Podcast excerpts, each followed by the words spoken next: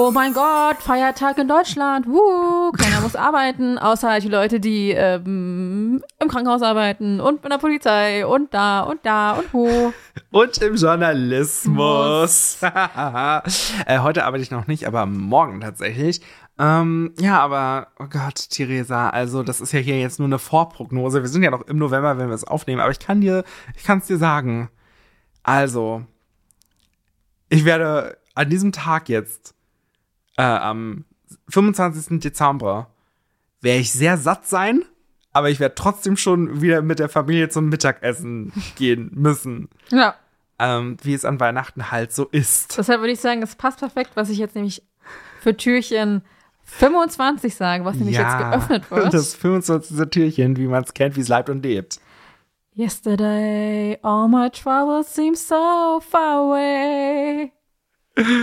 Oh, cool. Nämlich Yesterday ist der Titel eines 1965 von Paul McCartney. Ich weiß gar nicht, ob er da schon tot war und da schon ersetzt wurde. Ich weiß es gar nicht. ähm, geschriebene Liedes, also hört euch die Folge 3 von uns an. Dann da klären wir, uns nämlich, äh, klären wir euch nämlich auf, dass von den Beatles auf dem äh, Album Help, Help. veröffentlicht wurde. I need somebody help. Nämlich die melancholische Ballade gilt als der meistgespielte Song der Geschichte und beginnt mit der folgenden Strophe. Yesterday, all my troubles seemed so far away. Ist das wirklich der meistgespielte Song der Geschichte? Das it looks as though they're here to say, oh, I believe In yesterday. Jetzt nochmal auf Deutsch. Gestern schienen all meine Probleme so weit weg zu sein.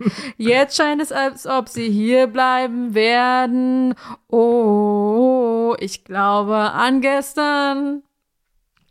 Nehme ich an. Nach eigenen Angaben wachte McCartney, ich weiß nicht, ob der alte oder der neue, eines Morgens mit der kompletten Melodie des Liedes im Kopf auf. Bis zur Fertigstellung eines richtigen Textes gebrauchte McCartney einen Nonsens-Vers, nämlich Scrambled eggs, oh my baby, how I love your legs.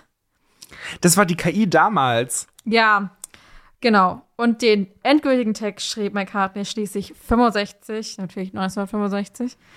Der ist nicht nochmal durch die Time getravelt, während eines Urlaubs in Portugal. Portugal. Ja. Okay.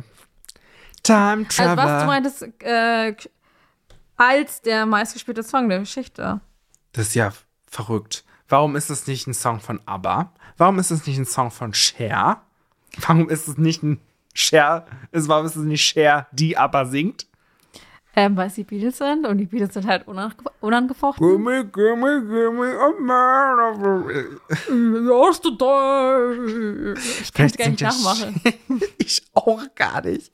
Ich würde sagen, wir hören uns morgen wieder. Bis morgen. Tschüss. Merry Christmas.